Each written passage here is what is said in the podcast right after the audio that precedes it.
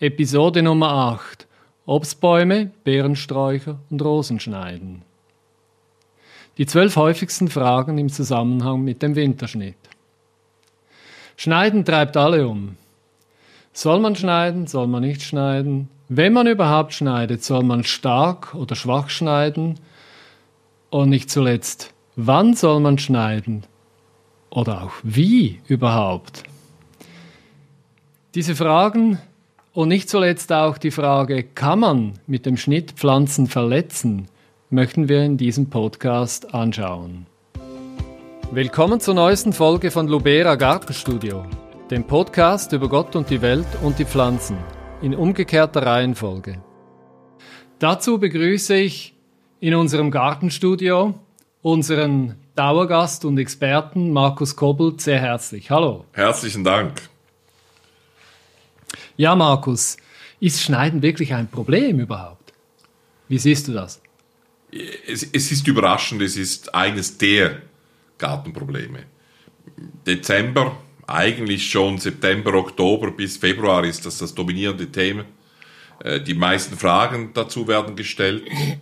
Äh, die Videos, die wir haben zu diesem Thema, werden am meisten mhm. abgerufen. Die Artikel, die wir haben, werden am meisten abgerufen. Fast bei jeder Obstart ist ein Artikel, der XY schneiden heißt, also ein Text. Mhm den wir veröffentlicht haben bei uns äh, im Gartenbuch online. Äh, das sind fast immer die, neben dem generischen Thema XY, also Johannisbeeren, ist Johannisbeeren schneiden meist eines der am meisten gesuchten Themen. Also ja. es scheint die Leute zu beschäftigen. Und zwar eigentlich über das ganze Jahr und nicht nur ähm, in den Wintermonaten, oder wie siehst du das? Also vor allem schon über die Wintermonate. Natürlich, Natürlich kommt dann so ein bisschen, also es fängt schon im September, Oktober an. Mhm. Die Leute möchten am liebsten schon im Herbst schneiden, würde man es mhm. ihnen erlauben. Wir erlauben es nicht. Ah, äh, das ist ja eine nicht, Aussage. Aber würde man, würde man das erlauben, weil die wollen irgendwie fertig machen, die wollen den Garten fertig machen im Herbst, das muss mhm. sauber, ordentlich sein. Äh, das hat manchmal so, wenn man das liest und zuhört, man fast so ein bisschen eine lustige Komponente auch. Und Mann und Frau Hausbesitzer sind sich da auch nicht immer einig. Die Rollen das kann sind ich mir gut verteilt. vorstellen. Und wir müssen dann sozusagen schlichten. Okay. Ich meine, online geht das, aber früher war das manchmal, als wir noch Privatverkauf hatten, stand dann wirklich Mann und Frau da oh. und haben, haben gewartet und jeder schaut dich erwartungsvoll ja. an, dass du hoffentlich seine Partei, ihre Partei ergreifst, äh, gerade bei solchen Schneidfragen. Und da halten wir uns natürlich strikt an die objektive Wahrheit, wenn es denn eine gäbe. wenn es eine gäbe. So einfach ist es ja. dann doch was, nicht. Was ja. hast du so Erfahrungen mit dem, mit dem Thema Schneiden? Ja, ich denke schon, das ist eine Frage ähm, der Routine. Wenn man keine Routine hat, ist Schneiden sehr schwierig. Oder man steht davor und denkt, wo soll ich jetzt beginnen? Äh, es geht also um Systematik auch und um Routine.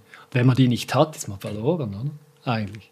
Ja, also da könnte man vielleicht bereits ein erstes, du hast recht, ein erstes, das erste ist, ich spüre, äh, ich schneide, wir kommen später drauf, heute sehr wenig. Ja. Aber wenn ich mal schneide, dann geht das ein paar Schnitte und dann ja. geht das rucksack, zack, zack. Ja, ja nein, aber es geht auch schnell. Also das kommt sofort wieder irgendwie.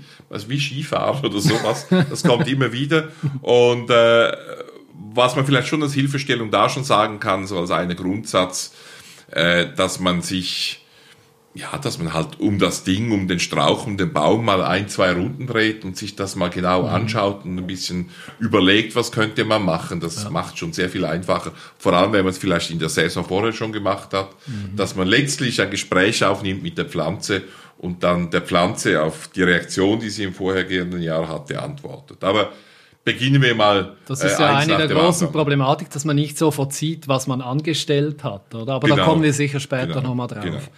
Ja, kommen wir doch zu, zur zweiten Frage. Das war nämlich schon die erste Frage. Wann ist denn der, der richtige Zeitpunkt zum Schneiden? Kommen wir zur zweiten Frage. Meine Beetrosen sind schon über zehn Jahre alt und leider immer ab Sommer ziemlich krank. Soll ich sie stärker schneiden? Das ist eine typische Frage, die sich äh, die User bei. Oder vielleicht gar nicht mehr schneiden oder was auch immer.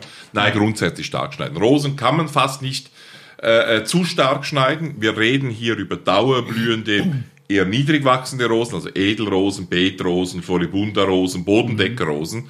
Die kann man eigentlich gar nicht zu stark schneiden. Warum? Weil sie am diesjährigen Wachstum An dem Trieb, den Sie dieses Jahr bilden, da, blü da, da bilden Sie gleichzeitig auch schon die Blüten aus. Und, und das heißt, ich möchte also möglichst viel Trieb haben mhm. und möglichst viel Trieb erreichen, indem ich stark schneide. Ich bringe da immer äh, die, das Beispiel meiner Tante, das Beispiel ist jetzt schon 30 Jahre alt, aber die hat damals vor 30 Jahren Schnittrosen produziert, Freiland-Schnittrosen. Und äh, ich frage dann immer, was denkt ihr? Was hat diese äh, damals schon ältere Frau, knapp 70, wie hat sie ihre Schnittrosen im Freiland geschnitten? Leute schauen mich dann immer so fragend mhm. an und sagen, ja, Feldkoschere. Und, äh, und dann genau. sage ja genau, genau, genau. Mit dem Anbaugerät des Traktors, um Gras zu schneiden, also mit dem Häcksler eigentlich, mit der, mit der, mit, mit, mit dem Mulchgerät oder mit der, mit der äh, Mähgerät, mit dem Mähbalken eigentlich mhm. darüber gefahren, einfach so. Wichtig ist, dass geschnitten wird und mhm. wichtig ist, dass stark geschnitten wird und dann ist lange nichts mehr wichtig die Angst ist ja groß, dass wenn man stark schneidet, dass dann der Frost den, den Rest erledigt, oder? Ja klar, aber da, da, da ist ja dann eigentlich, da ist dann eigentlich die andere Sicherheit da, wo man sagt, schneide eben nicht im Herbst, ja. sondern schneide im Frühjahr. Ja. Würde ich im Herbst schneiden, dann, dann, äh, dann wäre da die Gefahr, das ist ein Hauptgrund gegen das Herbstschneiden bei allen Pflanzen, ja. die leicht frostanfällig sind, äh, kann man Herbstschneiden sowieso vergessen, weil dann schneide ich ab. Oder, oder es kann dazu führen, dass die Pflanze stärker zurückschneidet, dass sie ohne Schnitt zurückschneiden würde. Mhm. Ein weiterer Grund ist, dass Pflanzen meistens noch, äh, wenn die Leute schneiden und wenn man ihnen zulässt, dass sie im Herbst schneiden, dann schneiden sie schon im September, Oktober, immer früher. Und da gibt es schon Assimilisa gibt es noch Assimilisationsfläche an der Pflanze, also Blätter. Mhm. Die produzieren noch Energie, die produzieren noch Einlagerungsstoffe. Ja. Und äh, wenn man die wegschneidet, verhindert man auch, dass Reservestoffe ja. eingelagert werden und macht die Pflanze, die Pflanzen. schwächt die Pflanze und macht sie weniger äh, winterhart. Also grundsätzlich alles im Frühjahr schneiden, um die erste Frage nochmals wieder aufzunehmen. Und damit hat man dieses Frostproblem eigentlich nicht stark zurück. Es ist einfach besser. Ja sonst auch, je höher die Pflanze wird, das wird so ein, wir sagen auf Deutsch, so ein, so ein, so ein holziger Stürschel, grundhässlich, oder? Mhm. Äh, immer holziger, ein, zwei Triebe, da gibt's immer weniger Knospen dran. Die Pflanze wächst immer nur hier oben und die Wuchsreaktion der Pflanze auf der ja. Schnitt, der wird immer schwächer. Je stärker ja. ich die Pflanze zusammenschneide, ja. wieder Jojo-Effekt bei der, mhm. bei der Batterie, desto stärker wächst sie wieder. Je schwächer ich schneide, desto weniger stark äh, mhm. wächst sie wieder. Das ist das Problem. Ja, das ist trotz der Trockenübung hier, denke ich, ziemlich eindrücklich. Wie also ein bisschen peinlich, bisschen peinlich, dass wir hier äh, ohne, ohne praktisches Beispiel, äh, aber immerhin hast du da eine Schere. Und nicht irgendeine Schere. Ja, eine ja, Schweizer Felkerschere. Habe schon Weichen nicht mehr gebraucht. Nicht geölt. Hey, hey. Nicht geölt. Das geht nicht geschnitten. Mein, mein, Sohn macht gerade eine Baumschullehre. Ich schneide der, eben nicht der im Herbst, sondern im Frühjahr. Der, der Zeitigen Frühjahr, oder? Okay, der ist stundenlang, der ist stundenlang mit dem Schleifen seiner Schere beschäftigt. beschäftigt. Ja, ja, ja. genau. Ja, schön. Kommen wir zur nächsten Frage Nummer drei. Wiederum das Rosenthema, wie schneide ich englische Rosen, Strauchrosen und Kletterrosen? Ich habe vorhin gesagt, wir haben gesagt, möglichst stark schneiden zunächst einmal. Bei den kompakt wachsenden Rosen, Edelrosen, Beetrosen, Floribunderrosen, Bodendeckerrosen. Und alles Rosen, die dauerblühend sind. Und auch jetzt bleiben wir bei den dauerblühenden Rosen. Und die Frage würde ich jetzt mal einschränken, dauerblühende Rosen dauerblühende englische Rosen, dauerblühende Strauchrosen, dauerblühende Kletterrosen. Äh, darauf kommen vielleicht dann bei den grundsätzlichen Gesetzen nochmals, warum es bei anderen Rosen anders ist. Aber das sind so die Rosen, die wir heute im Garten haben. Auch die sind in der Lage, am diesjährig wachsenden Trieb ja. dieses Jahr zu produzieren. Der Unterschied zu den kompakt wachsenden Rosen, sie bilden einen Holzkörper aus, der längerfristig bestehen bleibt. Mhm. Und an diesem Holz, anstatt dass sie jetzt den Trieb nur von der Basis aus machen, machen sie den Trieb von diesem Holzkörper aus, der stehen bleibt. Und die Basis ist hier, dass eigentlich dieser Holzkörper stehen bleibt und alles an diesem Holzkörper auf eins bis drei Augen zurückgeschnitten ja. wird. Ja? Also wenn ich eine Strauchrose habe und ich möchte vielleicht, dass die vielleicht einen Meter hoch wird, schneide ich sie vielleicht auf 50 Zentimeter zurück mhm. und schneide alle Seitentriebe auf eins, zwei, vielleicht okay. auch mal drei Augen zurück äh, um, um, wo dann neue Austriebe stattfinden und dann auch die, die mhm. Blüten entstehen. Das gleiche bei der Kletterrose. Ich habe die Haupttriebe, die vertikal oder über eine Pergola oder wo auch immer wachsen und an diesem, an diesem Haupttrieb schneide ich alle Seitentriebe auf eins mhm. bis zwei Augen weg. daraus entstehen dann neue Triebe und äh, die blühen dann. Würde ich da nicht schneiden, würde ich darauf verzichten, dann würden schlichtweg viel zu viele Austriebe passieren. Die hätten viel zu wenig Kraft, die Blüten würden kleiner werden, unscheinbar würden, die Pflanze würde an ihrer eigenen Fruchtbarkeit, an ihrer eigenen Blütenfülle sozusagen steigen. Warum? Äh, scheitern. Warum? Ja, wir haben die, die Blüten für uns gezüchtet. Wir haben die Rosen für uns gezüchtet. Wir möchten möglichst viele Blüten haben. Und da haben wir eben Rosen gezüchtet, die am diesjährigen Holz eigentlich überall blühen können. Ja. Und wenn wir da vorher nicht schneiden, dann geht die Pflanze eigentlich blühend fast zugrunde. Ja, sehr eindrücklich. Also eigentlich, es braucht ein bisschen Mut, um so zu schneiden, dass man es richtig macht. Oder? Ja, einfach mal entscheiden, just do it. Ja. Einfach jetzt machen. Vielleicht einmal rundherum laufen, aber nicht zwei, dreimal und nachher schneiden. Äh, viel schief gehen kann eigentlich Nein. nicht, da kommen wir später zurück, äh, darauf ja. zurück. Kommen wir zur nächsten Frage, Nummer vier. Mein fünfjähriger Boskop-Baum ist schon fünf Jahre alt. Das ist eigentlich klar, dass er dann fünf Jahre alt ist. Oder? Äh, wie soll der Pflanz... Nein, äh, hat aber noch nie Früchte getragen. Er wächst eigentlich gut. Soll ich ihn dieses Jahr stärker schneiden? Ja, das ist so eine Klassikerfrage, oder? Die kommt immer wieder, die beantworten wir in Varianten, sicher 20 Mal im Jahr locker und äh, dass der Baum, vor allem der na, seltener eigentlich der Apfelbaum, aber das gibt's. Und wenn, dann ist es ein Boskop oder ein Grafensteiner. Mhm. Äh, dass die Kirsche, dass der Birnbaum keine Früchte trägt, aber wunderschön wächst. Genau, weil er so wunderschön wächst, trägt er keine Früchte. Bei allen Obstgehölzen, bei fast allen Obstgehölzen, haben wir ein ein, ein Mit-Zusammenspiel, ein dialektisches Zusammenspiel, könnte man sagen, äh, äh, zwischen vegetativen und generativen Wachstum. Auch da kommen wir in der nächsten Folge nochmals drauf zurück. Das heißt, je stärker ein Baum wächst, desto weniger trägt er Früchte. Schauen Sie in der Natur, schauen Sie sich die Hochstämme an. Wenn der eine wächst wie verrückt, hat er wenig Früchte. Mhm.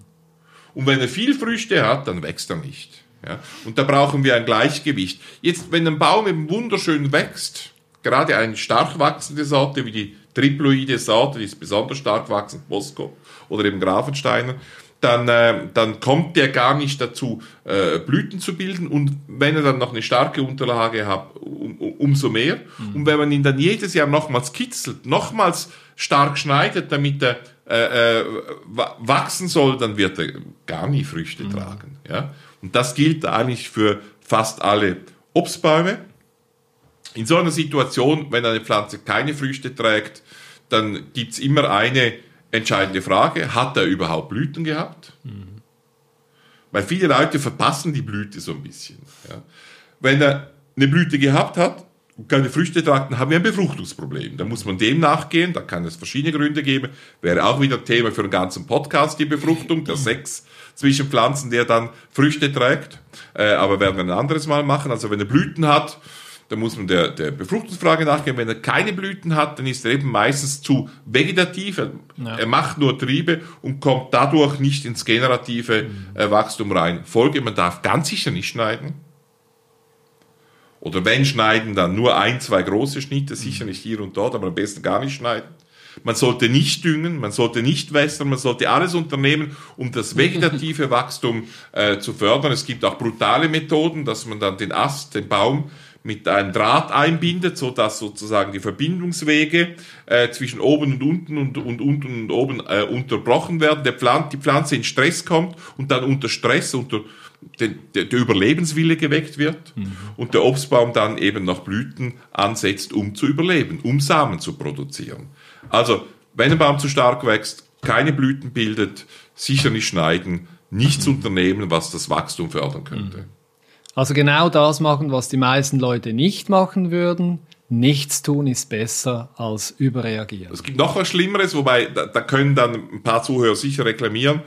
Eins vom Schlimmsten, was sie machen können, ist, ist den Gartenbauer, dem Gartenbauer telefonieren, dass der den Baum schneidet. Ja, das ist so bei, ein bisschen ein stehender Witz bei mir. Da streite ich mit meinen Freunden im, im, im pflegenden Gartenbau immer ein bisschen. In vielen Fällen können die nicht schneiden. Ja, die schneiden einen Baum optisch, damit er schön aussieht, vor allem dann, wenn er geschnitten ist. Das ist ihr Geschäft und wenn dann der Kunde zufrieden ist, zahlt er die Rechnung gerne, oder? Und, äh, und aber in der Regel schneiden die zu stark. Die schneiden daneben Bäume, die wunderschön wachsen jedes Jahr und keine Früchte tragen. Also in so einem Fall eben nichts machen oder vielleicht einen benachbarten Obstbauern fragen, äh, ob er es macht oder Beratung macht. Das ist da besser, weil die kennen die Gesetze, die zu Früchten führen und nicht die Gesetze, die zu schönen Bäumen ja, führen. Das definitiv. sind nicht die gleichen. Sehr gut. Nächste Frage. Ich habe gerade einen Birnbaum gepflanzt. Wie soll der Pflanzschnitt sein? Ich habe gesehen, dass der Gärtner beim Nachbarn alle Triebe auf die Hälfte eingekürzt hat. Ja, das ist so eine alte Gärtnersitte. Ich weiß auch nicht, ich habe sogar in der eigenen Firma schon in Deutschland schon Mitarbeiter ertappt, die dann plötzlich auch sowas gemacht haben, äh, die sogar vor dem Versand der Bäume dann alle noch so ein bisschen eingekürzt haben, ist eigentlich des Teufels sollte man nicht machen. Warum sollte man es nicht machen? Weil wir eigentlich die Pflanze damit schon wieder auf vegetatives Wachstum, auf, auf Triebwachstum trimmen. Ich schneide stark, die Pflanze wird wachsen. Woher kommt's? Wahrscheinlich historisch. Früher hat man eben nicht Niederstämme gepflanzt, sondern Hochstämme. Mhm. Und da macht man genau diesen Pflanzschnitt. Ja. Ich, ich, schneide jeden Leittrieb um 30 bis 50, manchmal auf 60 äh, Prozent an, damit er stark zu wachsen ja. beginnt wenn ich einen Hochstamm pflanze mit einer stark wachsenden Unterlage, ist ja mein Ziel, einen Baum zu erzielen, der 60, 70, 80 Jahre alt wird, wenn möglich über 50 Jahre alt, ein Menschenleben lang dauert. Und der muss mal zunächst ein gutes Gerüst anbauen. Ich habe selber Bäume, die ich so mit 12, 13 gepflanzt habe. Mhm. Äh, also vor 45 Jahren. Da weiß man dann so, wie so ein Baum dann äh, aussieht. Und, und der muss natürlich vom Gerüst her gescheit aufgebaut sein. Ja. Der hat drei, vier Leitäste, die so im 45 Grad Winkel nach oben gehen. Und, äh, und äh, wie gesagt, die werden dann die ersten drei, vier, fünf Jahre, jedes Jahr wird der Neuzuwachs wieder stark, mindestens 30 Prozent zurückgeschnitten, äh, ab dem Pflanzjahr, damit ein starkes Gerüst aufgebaut wird. Wenn ich aber im Garten einen Niederstamm, einen, einen Halbstamm auch pflanze, ist das sicher nicht das Ziel. In der Regel lässt man die Seitentriebe sein und schneidet höchstens die Mitte ein bisschen an, damit mhm. der Baum nicht überbaut. Ja, sehr gut. Frage 6. Auf meinem Grundstück steht ein älterer Apfelbaum oder auch Kirschbaum, Walnussbaum. Mein Nachbar beschwert sich, dass er zu viel Schatten wirft und mit den Essen zu ihm rüberwächst. Wie und wann und wie stark kann ich den Baum schneiden? Also die beste Lösung ist äh, eine Weinflasche und zwei Gläser, die Sie zum Nachbarn vorbeibringen, weil das ist die definitive Lösung für dieses Problem und die hält auch langfristig, weil langfristig kann das Problem nicht gelöst werden. Ich, ich meine, Sie müssen stark schneiden, um das Problem zu lösen, mhm. damit Ihr Nachbar zufrieden ist. Was macht die Pflanze? Das haben wir in den letzten paar Fragen gelernt. Sie wird wieder wachsen. Und äh, ein bisschen kommt man aus diesem Widerspruch raus. Das ist die einzige, der einzige Tipp, dass ich äh, geben würde. Äh, extrem radikal schneiden und große Schnitte machen, nicht kleine. Also lieber einen ganzen Hauptast, auch wenn es dann im Anfang blöd aussieht, äh, auf der Seite des Nachbarn gänzlich entfernen, anstatt an drei, vier Ästen ein bisschen herum äh, doktern. Ja. Zweite Sache auch noch, kommen wir vielleicht nachher noch dazu, äh, dann in so einer Situation im Sommer schneiden. Das heißt, so einen großen Ast mitten im Sommer wegnehmen, mhm. weil da habe ich auch eine Chance, dass die Pflanze auf den Einschnitt weniger stark reagiert, weil ich ja gleichzeitig mit, mit dem, dass ich so einen großen Ast wegnehme, auch die ganze Assimilisationsfläche entferne. Ja. Also die Pflanze hat gar nicht mehr die Chance, so viel, ja. so viel zu assimilieren und kann dann im Frühjahr gar nicht so stark auf diesen Verlust reagieren. Mhm. Also groß schneiden, stark schneiden, große Teile wegschneiden, wenig Schnitte, nicht viele Schnitte und gegebenenfalls im Sommer nach der Ernte schneiden. Ja, Sommerschnitt haben wir früher gemacht, ja. In meinem Praktikum. Ja, ja, ja okay. Ja, in den alten goldenen Anlagen drin. Damit überhaupt Licht reinkam. Ja, aber auch, auch wegen dem Licht natürlich. Ja, klar. Ja, ja. Ich meine, es ist auch heute noch eine Möglichkeit, aber wir lassen jetzt mal den Sommerschnitt, haben wir gesagt, ja. hier aus diesem Konzept raus, weil sonst verstehen unsere Zuhörer äh, gar nichts mehr. Wir beschränken uns jetzt mal auf den Winterschnitt und da äh, letztlich äh, das, was idealerweise zwischen Mitte Januar und Mitte März äh, passieren sollte. Aber wenn du so ausholst mit so Schnittfragen, wo hast du eigentlich schneiden gelernt? Ja, das ist eine spannende Frage. Wo habe ich schneiden gelernt? Eigentlich habe ich richtig schneiden gelernt, äh, äh, als ich Äh, ich bin ja ein verkrachter Germanist. Ich habe mal äh, Literatur und Germanistik studiert, abgebrochen dann, kommen wir vielleicht in einem anderen Podcast mal dazu. Und dann habe ich meine zweite Leidenschaft, nämlich zu Gärtnern, zu Bauern, äh, mal ausprobiert und habe einen Job gesucht, einen gefunden im Obstbau. Und da habe ich gleich, ich habe im September angefangen und dann gleich im ersten Winter war der Situation, dass der Betriebsleiter, der war damals, in Deutschland würde man sagen General, bei uns war es ein Major in der Schweizer Armee, Christian Krebs, und der hat dann den ganzen Winter äh, einen Italienischkurs gemacht, um eben auch diese dritte Landessprache für, für seinen Armeejob gut zu lernen. Und wir mussten dann den Betrieb, ich und der Lehrling, alleine schneiden. Und äh, ich, ich wusste eigentlich sehr wenig. Ich hatte zwar als Gymnasiast immer bei meiner Tante auf dem Bauernhof gearbeitet, ein bisschen Geld verdient, aber eigentlich wusste ich viel zu wenig. Und, äh, und äh, dieser äh, absolut begabte Lehrmeister, wir waren und sind gänzlich unterschiedliche Charaktere, aber er war ein extrem begabter Lehrmeister. Ich habe sehr viel von ihm gelernt. Der hat es wirklich geschafft, mir sozusagen im Crashkurs, im Schnellzugskurs, jeweils so einen halben Tag in zwei, drei Stunden äh, wieder der Schnitt von, den, den Schnitt von drei, vier, fünf Sorten zu zeigen. Und dann konnten wir wieder einen Hektar schneiden. Und zwei Wochen später ist er wieder gekommen aus seinem Italienischkurs und hat uns dann auf Deutsch zum guten Glück äh, erklärt, wie es wieder weitergeht. So hat's geklappt. Und so habe ich systematisch schnell schneiden gelernt und natürlich auch, äh, ja, vor allem schnell schneiden. Also, dass du halt eben wir mussten ja, ich war unter Stress, es war mein erster Winter im Obstbau, wir mussten äh, die sechs, sieben Hektaren äh, äh, fertig schneiden, das war damals für zwei Leute schon eine schöne Fläche, es war ein Versuchsbetrieb, es musste gut aussehen, auch optisch, also war ich da wahnsinnig unter Druck, dass wir das schaffen, da musste es auch schnell gehen und, äh, und äh, irgendwie kommt dieses Wissen, dieses intuitive Schneiden, jetzt muss ich, jetzt muss ich nicht, das kommt immer wieder. Also ja. auch wenn ich jetzt nach ja, ja. 35 Jahren das mal mache, ein paar Schnitte und dann läuft's, oder? Hm. Sehr schön. Ja, und bei dir? Du hast ja auch mal schneiden gelernt. Wo, wo, ah, ja, wo? stimmt, ja, genau. das war früher. ja, tatsächlich. Also, ich hatte, ich musste ein Praktikum machen, äh, um überhaupt ähm, zugelassen zu werden für das Ingenieurstudium, das wir zusammen gemacht haben. Mhm. Vor ein paar Jahren ist her, ja. Zwei, drei. Und das habe ich in der Westschweiz gemacht und in einem 40 Hektar Betrieb und da bin ich so ziemlich auf die Welt gekommen. Ja. Aber spannend auf, äh, schöne Zeit. Schneidet man Französisch anders als Deutsch? Nein, also ich habe nicht den Eindruck, was ich ja. bisher von dir gehört habe, kann ich nur bestätigen. genau, ja. so. Also weiter im Text. Äh, Frage 7. Gibt es einen grundsätzlichen Unterschied zwischen dem Schneiden von Kernobst und Steinobst? Das ist schwierig. Wahrscheinlich, wenn man ins Detail gehen würde, gibt es den schon oder gibt es den in mehrfacher Weise. Ich würde auf einen äh, äh, hinweisen wollen. Und das hat sich so in den letzten 10, 20 Jahren, also nach unserer Lehrzeit, so ein bisschen durchgesetzt.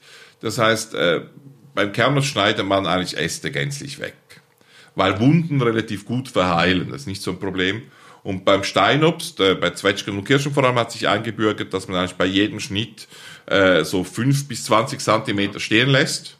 Einfach weil, wenn ich das ganz zurückschneide, kommt es zum, zum Krankheitseintritt. Mhm. Äh, äh, verschiedener Art. Meistens ist es ein Mix von, von, von Monile, aber auch gänzlich anderen äh, Pilzen und Bakterien, die sich da einnisten. Es kommt dann häufig auch zu, zum Absterben von ganzen Trieben, auch bei mhm. Kirschen, vor allem auch bei Aprikosen. Und da hat sich eigentlich ein Schnitt eingebürgert, wo man immer so, so Stummel stehen lässt, die dann langsam zurückdorren oder aber mal wieder Seitentriebe bilden, die vielleicht dann wieder für den Aufbau oder für die, den Fruchtertrag interessant sein können. Das ist, glaube ich, mal so aufs Erste. Und das würde ich durchaus auch zu Hause machen, weil der Baum bleibt gesünder. Ich habe dann auch schon äh, Versuche gesehen mit Reihen, die so geschnitten wurden, mit Reihen, die ganz geschnitten wurden und die sind wirklich viel gesünder. Weißt du, was am gesündesten ist bei, bei Kirschen zum Beispiel? Was wirklich einen optischen Unterschied ausmacht, wenn nicht geschnitten wird, sondern gerissen. Ah ja, stimmt. Ja, Habe ich schon gehört. Ja. ja. Also äh, wenn eigentlich die, die ganzen Äste weggerissen werden, da kommt so ganzer Flären äh, äh, Ding mit, also ja. grundhässlich, es wird dir fast schlecht. Eigentlich erstaunlich, siehst, ja. Oder? Ja. Wobei du machst es mit, ja. mit Werfe, mit, mit Riesen, aber das ist viel gesünder. Und warum ist das gesünder? Weil, weil die Pflanze hat halt in den letzten paar hunderttausend Jahren äh, nicht gelernt, damit umzugehen. Ja, mhm. Das kann sie eigentlich nicht mit einer Feldkoschere umgehen, sondern der hat, die hat eigentlich gelernt, die hat eigentlich gelernt, äh, mit Sturm und Wind und, und, ja. und, und vorbeirennenden Tieren umzugehen, die eben Äste abgebrochen haben. Das macht der Pflanze nicht so. Eine Wunde kann sie heilen, aber so eine Schnittwunde, damit hat sie Probleme. Das ist so nebenbei, das könnten Sie mal mit einem Kirschbaum probieren. Braucht aber wirklich Kraft und ein bisschen Erfahrung und sonst immer auf Stummel schneiden. Okay. Ja, nächste Frage. Ich habe vom Vorbesitzer meines Gartens große Johannisbeersträucher übernommen. Leider wird die Ernte immer weniger. Die alten Nässe sind voll Moos, ähm, die Ernte nur noch sehr klein. Soll ich den Moosbelag abkratzen? das, ja, ist das ist schön, aber, aber, auch das höre ich x-mal im Jahr. Und das mit dem Moosbelag, auch bei Obstbäumen, ob man den abkratzen muss. Äh, es ist lustig. Ich habe bei meiner Tante vor, vor Jahrzehnten so einen Metallkratzer gefunden. Mhm. Und mir wurde dann gesagt, der stamme von meinem Urgroßvater, der hatte schon mal, hat übrigens, ohne dass da eine große Firma entstand, aber der hat in den 70er äh, Jahren des 19. Jahrhunderts musste er mal Baumschulist gelernt haben. Ah, ja. in, in Vorarlberg, ja. Und äh, und ich der, wusste, dass du vorbelastet bist. Ja, ein bisschen vorbelastet. Belastet bin ich, oder? Und, und der hat dann wirklich, und, und, und der hat so einen Kratzer gehabt, dass man wirklich gebraucht hat, um Moosbelag von Hochstammästen abzukratzen. Aber das ist äh, einfach, um es klar zu machen, das hat allerhöchstens einen ästhetischen Effekt und sonst gar keinen. Und, äh, und äh, schön ist es, dass es damals schon Moos gab. Heute würde man sagen, das sind irgendwelche Umweltverschmutzungen, die da zuständig sind, aber es gab damals schon Moos. Zurück zur Johannisbeere. Ja, was macht man mit so einer Johannisbeere? Johannisbeeren gehören zu den am schlechtesten gepflegten Pflanzen mhm. äh, im mitteleuropäischen Obst- und Beerengarten, könnte man sagen. Man pflanzt sie, und da macht man lange nichts und dann immer noch nichts. Witzigerweise geben sie lange immer noch Früchte. Mhm. Es ist nicht so, dass sie nichts geben. Äh, aber irgendwann wird der Ertrag immer klein, die Trauben werden immer trauriger, äh, die, die, die Beeren kleiner, die Samen bleiben gleich groß, irgendwann isst man nur noch Samen und kein Fruchtfleisch mehr bei den roten, schwarzen, weißen Johannisbeeren. Was ist der Grund? Der Grund ist, eine Johannisbeere, wie die meisten Strauchbeeren, die ist eigentlich am zwei- und dreijährigen Holz, am jüngsten Holz am fruchtbarsten. Sie ist nicht in der Lage, wie äh, wie, wie wir vorher, wie einige Blütensträucher beispielsweise, am diesjährigen Holz schon Früchte anzusetzen. Das kann sie nicht. Aber am zweijährigen Holz, das im ersten Jahr gewachsen ist, macht sie im zweiten Holz Früchte, im zweiten Jahr Früchte, ja. im dritten äh, Jahr noch mehr. Und da haben wir die beste Fruchtqualität. Ja. Wenn wir jetzt nicht schneiden, dann entsteht immer weniger Holz. Das Holz kann ja nur nach oben wachsen. Da nochmals ein bisschen, zuerst ist es 50 Zentimeter gewachsen, dann ist es 30 Zentimeter gewachsen, dann wächst es nach 10 Zentimeter, nach 5 Zentimeter, irgendwann gar nichts mehr. Und äh, auch beim Strauch, der eigentlich spasiton wachsen könnte, der von unten neue Triebe machen könnte, führt natürlich dieses alte Wachstum dazu, dass unten gar nichts mehr passiert, auch keine neuen Triebe entstehen. Und entsprechend nimmt der Ertrag ab, weil ich kein neues Holz habe bei den Strauchbeeren, vor allem bei den Johannisbeeren, ist viel Schneiden, dann die Produktion von möglichst vielem Holz, gleichbedeutend mit gutem und viel Ertrag. Ja. Faktisch heißt das, die ersten paar Jahre, äh, natürlich zwei, drei Jahre nicht schneiden und dann regelmäßig einen Drittel der Triebe gänzlich wegschneiden, nicht oben ein bisschen, ganz weg, ganz ja. nach unten. Und äh, frische Triebe, die von unten gekommen sind, Viele reden dann von Wasserschossen, das kann man gerne machen, aber das sind die, die man behalten muss, nicht die, die man wegschneiden muss. Die werden die Früchte tragen. Ja. ja, wir haben also gesehen, bei den Johannisbeersträuchern ist wichtig, dass man sie schneidet und wahrscheinlich auch sehr wichtig düngen. Äh, wie sieht es denn bei den Heidelbeeren aus? Da wird es sehr viele Leute haben, die wahrscheinlich definitiv nichts machen. Ja, das, das hat dann den Vorteil, dass man nicht weiß, warum sie kaputt gehen, oder? äh, es gibt, denke ich, äh, zwei Todesgründe für Johannisbe äh, für Heidelbeeren. Der erste ist, dass man irgendwie denkt, man kommt um das Moorbeet herum, also um ein, ein Moorbeet, das wirklich aus saurer Erde besteht und das gegen das umgebende Erdreich mit einer Sperre geschützt ist, dass da nicht kalkhaltiges Wasser reinkommt. Wer das nicht macht, dessen Heidelbeerkultur dauert halt eins, zwei, drei Jahre und dann ist die Pflanze tot. Ähm, beschleunigend für den Tod äh, ist sicher auch, wenn man nicht schneiden, weil es bleibt, es gibt eigentlich den gleichen Effekt wie, wie bei der Johannisbeere. Das fruchtbare Holz bei der Heidelbeere ist zwei- bis dreijährig und äh, wieder das gleiche im ersten Jahr wachsen, im zweiten, dritten, vielleicht noch vierten Jahr Früchte tragen und dann verlagert sich das vegetatives Wachstum und damit auch das nachfolgende, ein, zwei Jahre später nachfolgende generative Wachstum immer mehr nach oben. Unten verkahlt die Pflanze mhm. und irgendwann brauche ich eine Leiter um Heidelbeeren, wenn sie sich dann im Boden noch wohlfühlt, ja. um äh, Heidelbeeren zu ernten und das ist nicht Sinn. Also nicht ganz so stark schneiden äh, wie eine Johannisbeere, aber ich würde mal sagen, äh, zwei, drei Jahre nichts machen und dann konkret anfangen, so als Handgelenk-Malpierregel, jedes Jahr mindestens äh, einen Ast entfernen. Ja ganz entfernen. Aus der Basis soll neu kommen. Eine Heidelbeere ist dann gesund und vital, wenn immer wieder aus der Basis neue grüne Triebe, die so gänzlich unfruchtbar, unfruchtig aussehen, die sind die guten Triebe. Das ist die Zukunft ihres Strauchs. Ja, kommen wir zur Frage 10. Ich habe Himbeeren in meinem Garten. Ich habe keinen Plan, was ich schneiden muss. Ja, äh, schwierig zu sagen.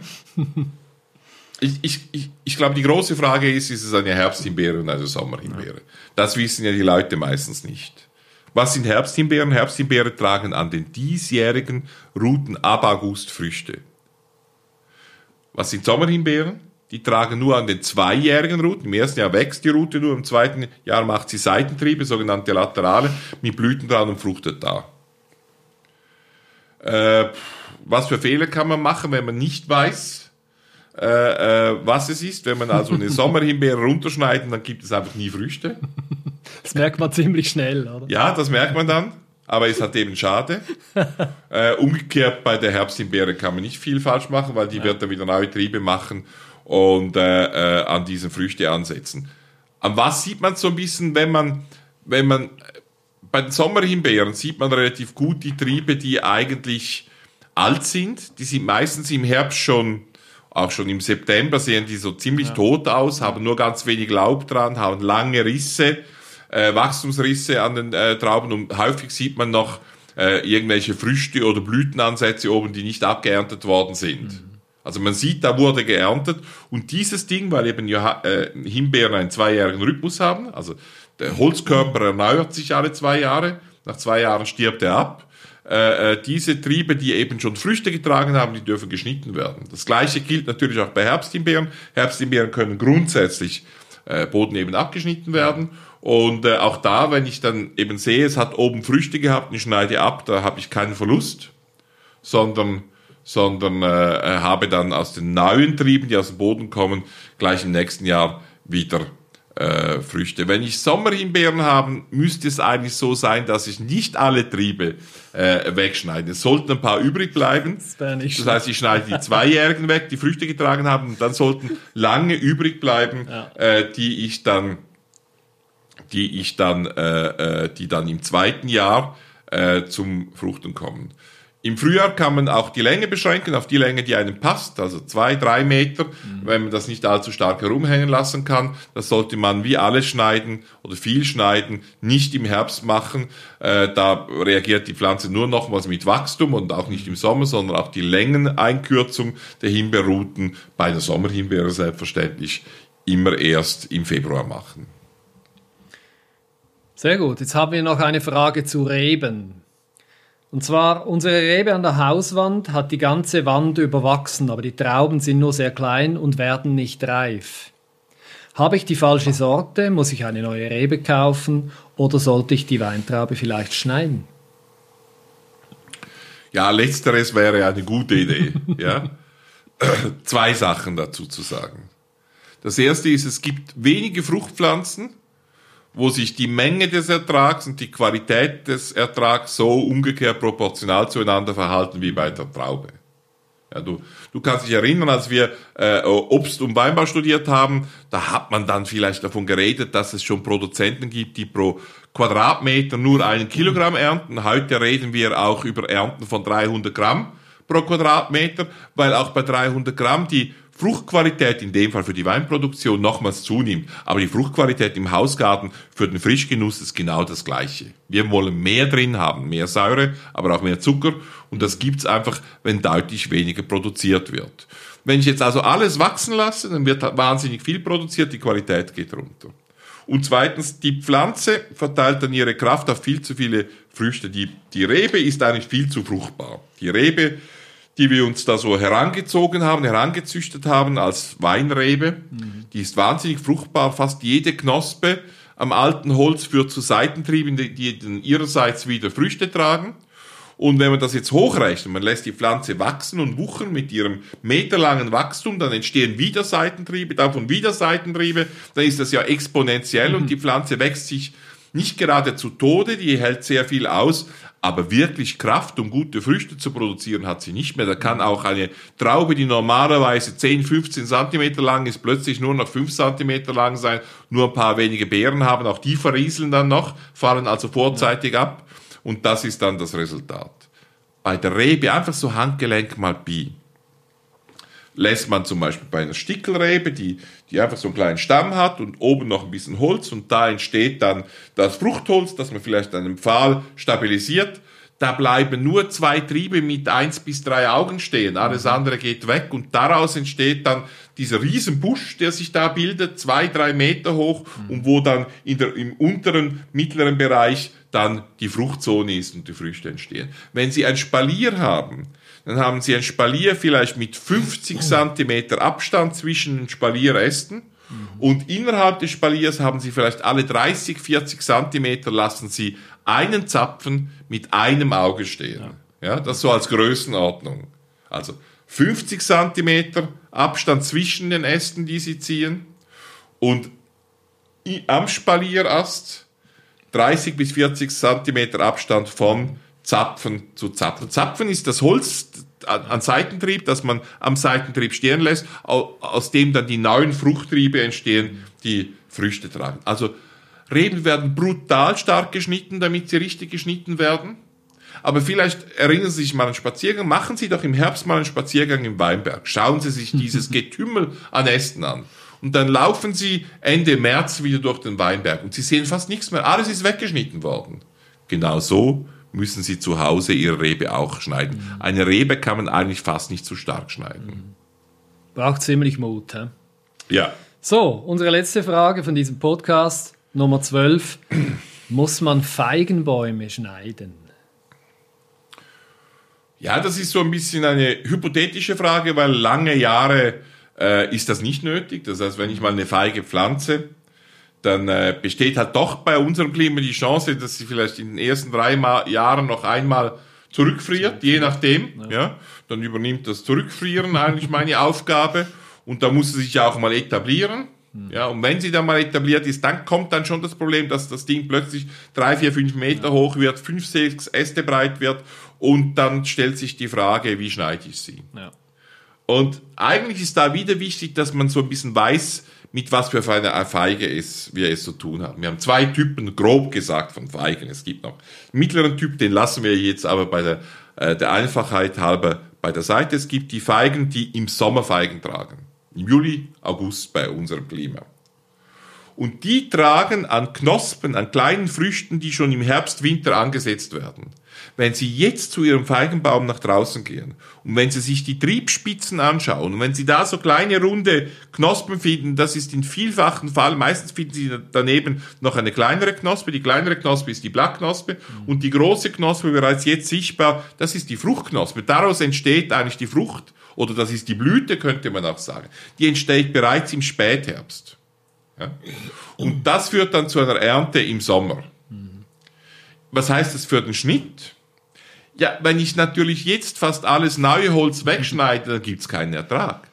Das heißt, ich werde da einen Schnitt machen, wo ich ausgewählte Äste gänzlich zurückschneide, um die Pflanze vegetativ zu halten, um dazu, sie dazu zu bringen, dass sie weiterhin neue Triebe bildet, weil neue Triebe heißen dann im zweiten Jahr Fruchtertrag, also sie muss neue Triebe bilden, sie muss auch Seitentriebe bilden. Ich werde auch einige Seitentriebe auf eins bis zwei Knospen zurückschneiden, damit neue Triebe entstehen, die dann im zweiten Jahr Früchte tragen, aber ich werde nicht radikal schneiden. Ich werde gemäßigt schneiden. Hier und da ein Ast ganz weg, da und da ein Seitenast auf ein, zwei Augen weg. Nie etwas ganz wegschneiden, immer etwas, einen Ast, einen Stummel stehen lassen, woran dann neue Triebe entstehen, weil neue Triebe heißen dann irgendwann Ertrag, allerdings erst im zweiten Jahr. Wenn ich eine Feige habe, die vor allem Meistens tragen sie im Sommer und im Herbst, mhm. aber in der Regel haben sie eine Stärke, also die vor allem im Herbst tragen. September, Oktober, November. Dann kann ich stärker schneiden. Ja. Weil diese Feigen entstehen am diesjährigen Holz. Also wieder dieses kleine botanische Wunder. Die Pflanze beginnt zu wachsen und im gleichen Jahr bilden sie Blüten und Früchte, oder?